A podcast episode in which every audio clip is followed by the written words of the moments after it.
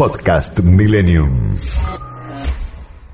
Dale, lo vamos a presentar. Se llama Fernando Duclos, es, es periodista, se especializa en información internacional y nos va a llevar a pasear por esa famosa ruta de la seda. Fernando, muy buenas tardes. Santiago, Gisela, aquí en vuelo de regreso. ¿Cómo estás? ¿Cómo andan? ¿Todo bien? Bien, todo bien, todo bien. Me alegro. Mira, estamos en el Bitcoin, no nos animamos. Queremos ver si podemos y picar algo en, el- en la ruta de la seda. Vamos a ver. Está muy bien. Bueno, a ver, la ruta de la seda de repente ahora tomó un nuevo significado, ¿no? Por esta cosa de China de querer recrearla otra vez, pero lo cierto es que la ruta de la seda durante muchísimo tiempo, muchísimos milenios, te diría, fue la gran arteria comunicante de la humanidad, ¿no? En momentos en que Occidente o el mundo antiguo, ¿no? Como podemos llamar a Eurasia, no tenía ni la menor idea de que América existía, digo, estamos Sí. hablando de mucho tiempo antes de que Colón llegase con los barcos y demás.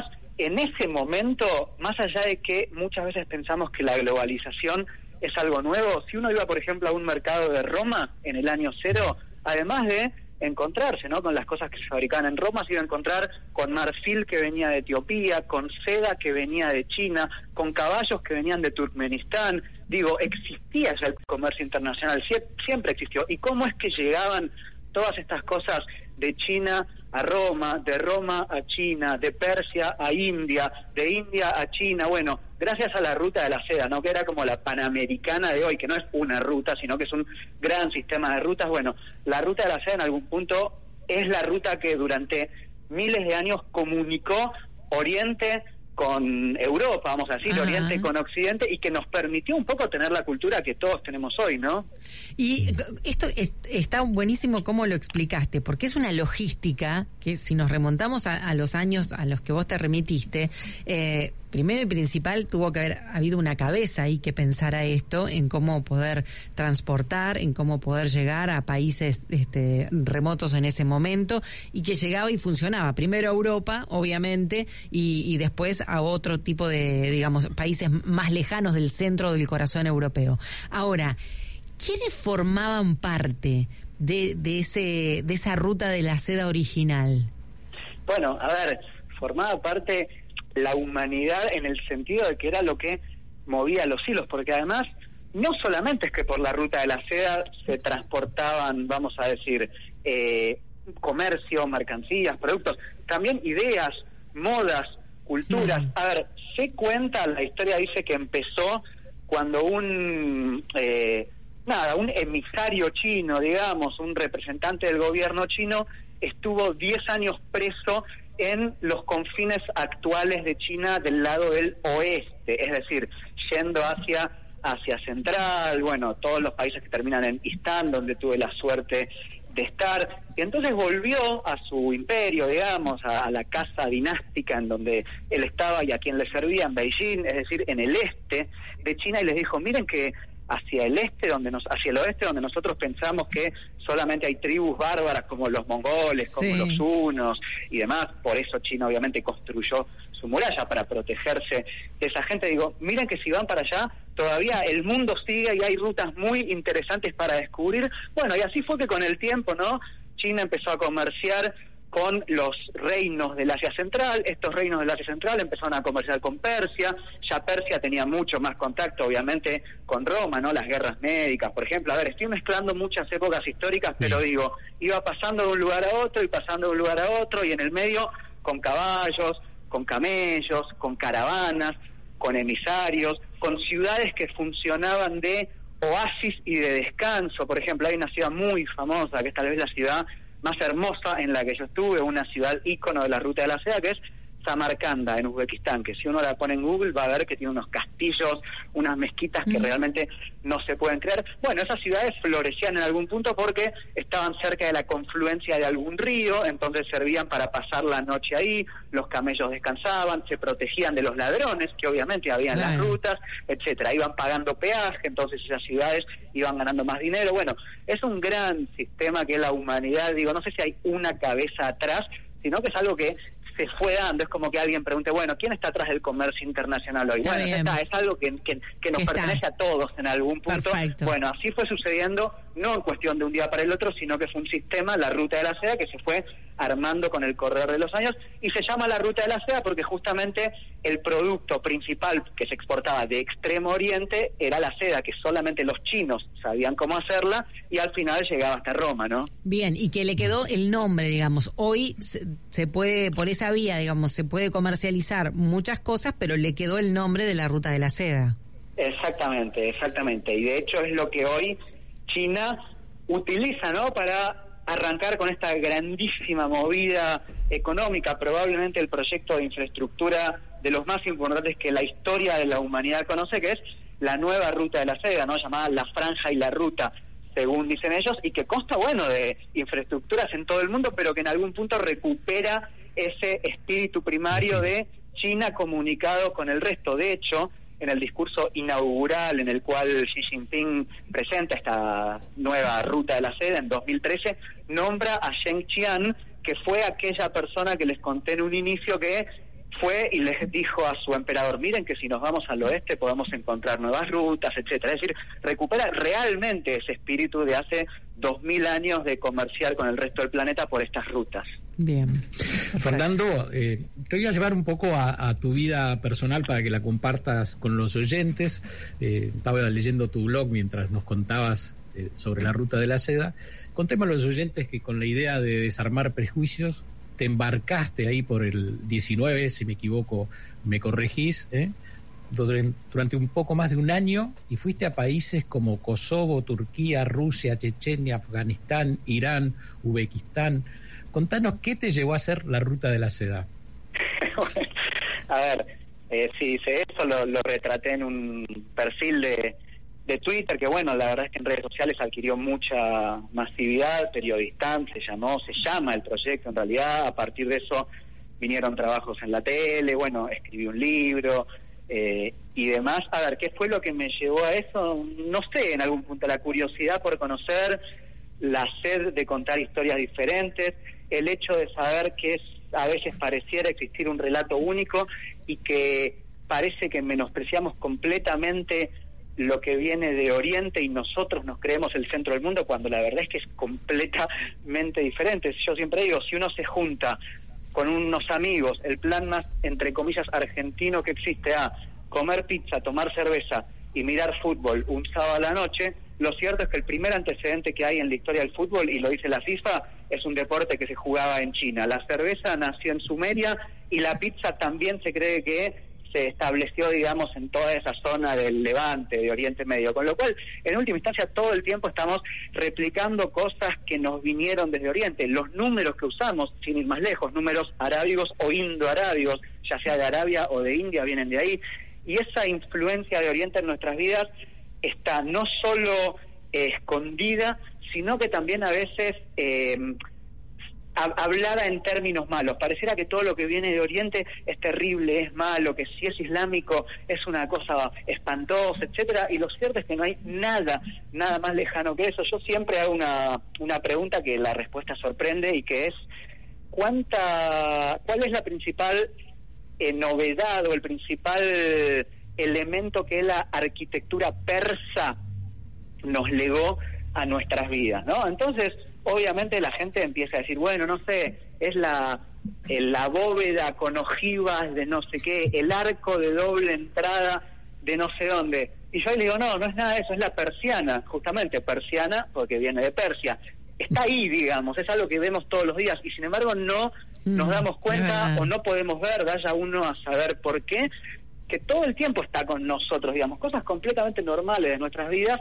Entonces, bueno, a ver, encarece viaje en algún punto, primero porque soy curioso, segundo porque estoy loco y tercero porque en algún punto quería empezar a desmitificar este único relato que existe que pareciera que en Occidente nació absolutamente todo, que la historia empezó en Grecia, siguió en Roma, después vino la Revolución Francesa, industrial, Estados Unidos, y no existió nunca nada más en el mundo, bueno, en algún punto traté de demostrar que no es así, ¿no?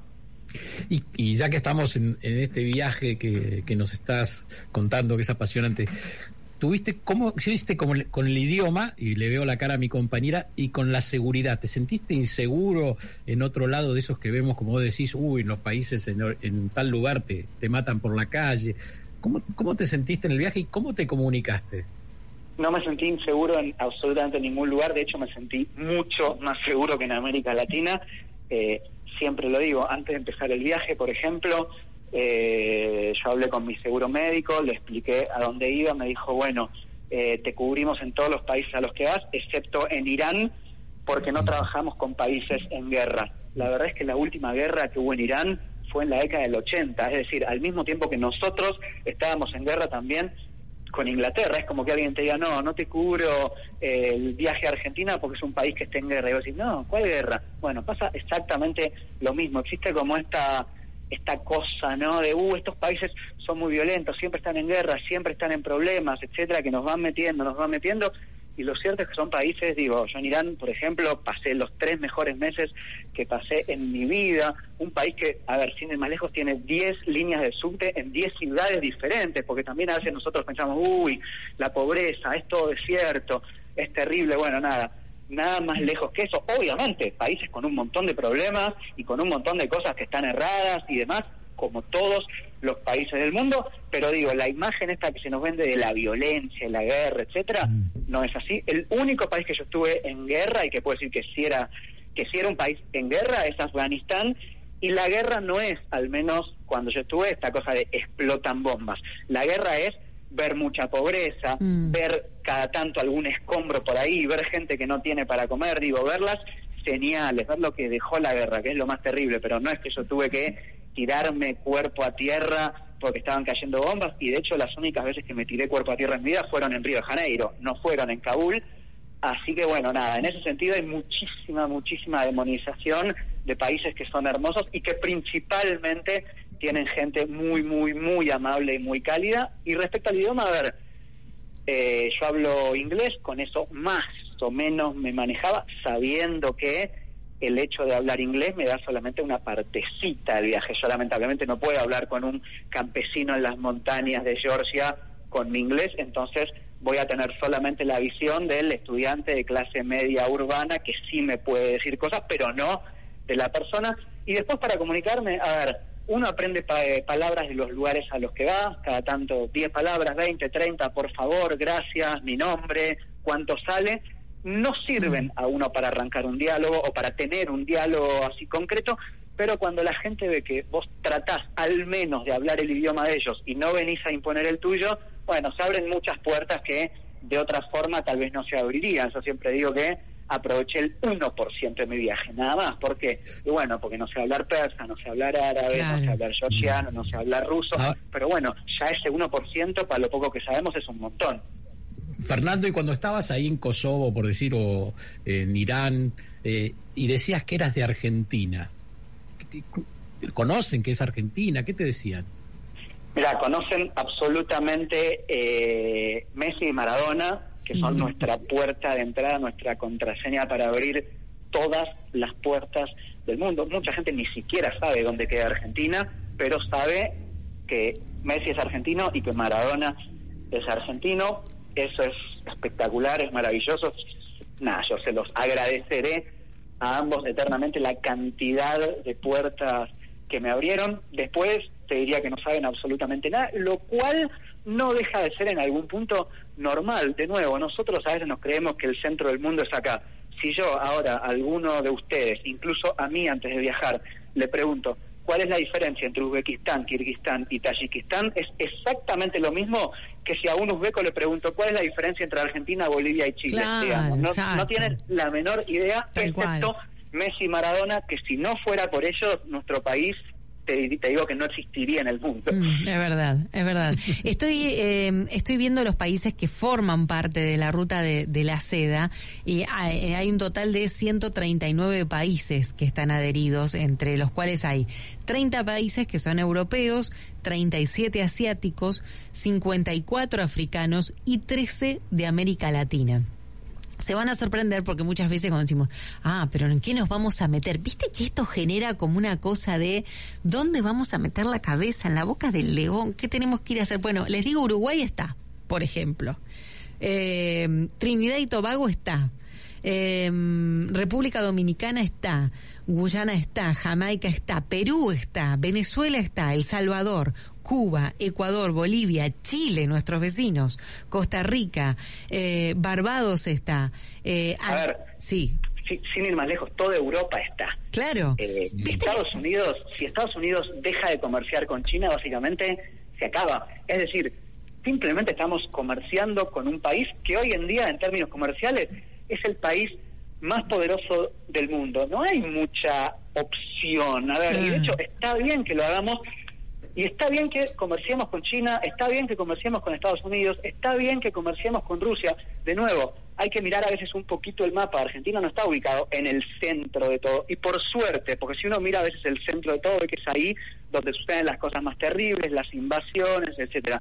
Estamos al lado de la Antártida, digo, amo mi país, ¿eh? lo amo eternamente. Sí, te estamos entendiendo, te estamos entendiendo. Estamos al lado de la Antártida, entonces tampoco, digo, hay que comerciar con absolutamente todos, y está perfecto comerciar con China, está perfecto comerciar con Estados Unidos, está perfecto comerciar con Rusia, está perfecto comerciar con Europa, está perfecto abrir nuevos caminos en África. A ver, somos un país que tiene mucho para dar al mundo y digo, como dijiste, son 140 países. La ruta de la seda, por ejemplo, hay un puerto que es importantísimo para la ruta de la seda para que entren los productos chinos a Europa, porque hay que decir que esta nueva iniciativa es por tierra y por mar, que es el puerto de Trieste, en Italia. No estamos hablando de un puerto de, de una isla remota, estamos hablando de Italia casi que abriéndole el puerto a, China para que, nada, para, para poder comerciar con ellos y ganar plata. Es comercio internacional y está perfecto, me parece.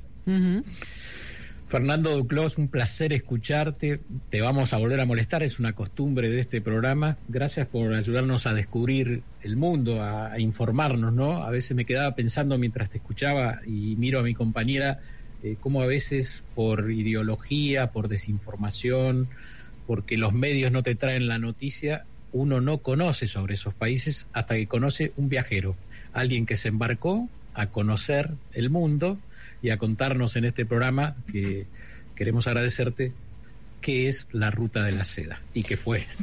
Exactamente les mando un, gran abrazo y acá a disposición. Espera, para la próxima, ¿me contás por qué te tuviste que tirar al piso en Río de Janeiro? Porque a mí no, porque, porque empezó un tiroteo, básicamente. Ah, y empezó dos veces, de hecho. Río de Janeiro es una ciudad en la que lamentablemente es hermosísima, ¿eh? pero hay muchísima violencia. Y bueno, y es relativamente común escuchar tiroteos y si justo te toca donde vos estás, bueno, no te queda otra que, no, al suelo. Me, quedé pensando en las bombas cuando dijiste eso. no, no, no, no. Gracias. Tiroteo entre, no sé ah. si era bandas diferentes de, narco o la policía o no sé qué, pero digo, en el momento no pensás en nada y te tiras al suelo, obvio. Bueno, gracias por aclararlo. Me había, me había quedado con la intriga. Muchas gracias.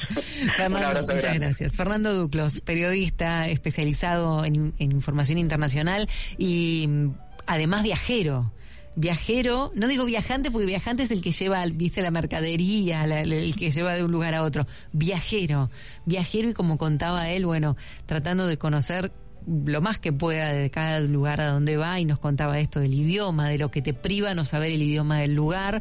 Este, el inglés le permitió eh, abrir muchas puertas y conocer, pero obviamente dice hubiese aprendido muchísimo más si hubiese podido hablar el idioma que hablaba la gente. Qué interesante escuchar personas que viajan, que conocen y que te muestran el mundo de otra manera, ¿no? Más allá de los titulares, como él decía, o estos días estamos algunos o algunos están haciendo anuncios cómo vamos a entrar a un negocio de la ruta de la seda con China y que nos acaba de contar Fernando que esto lleva dos siglos o antes. Exactamente. Podcast Millennium.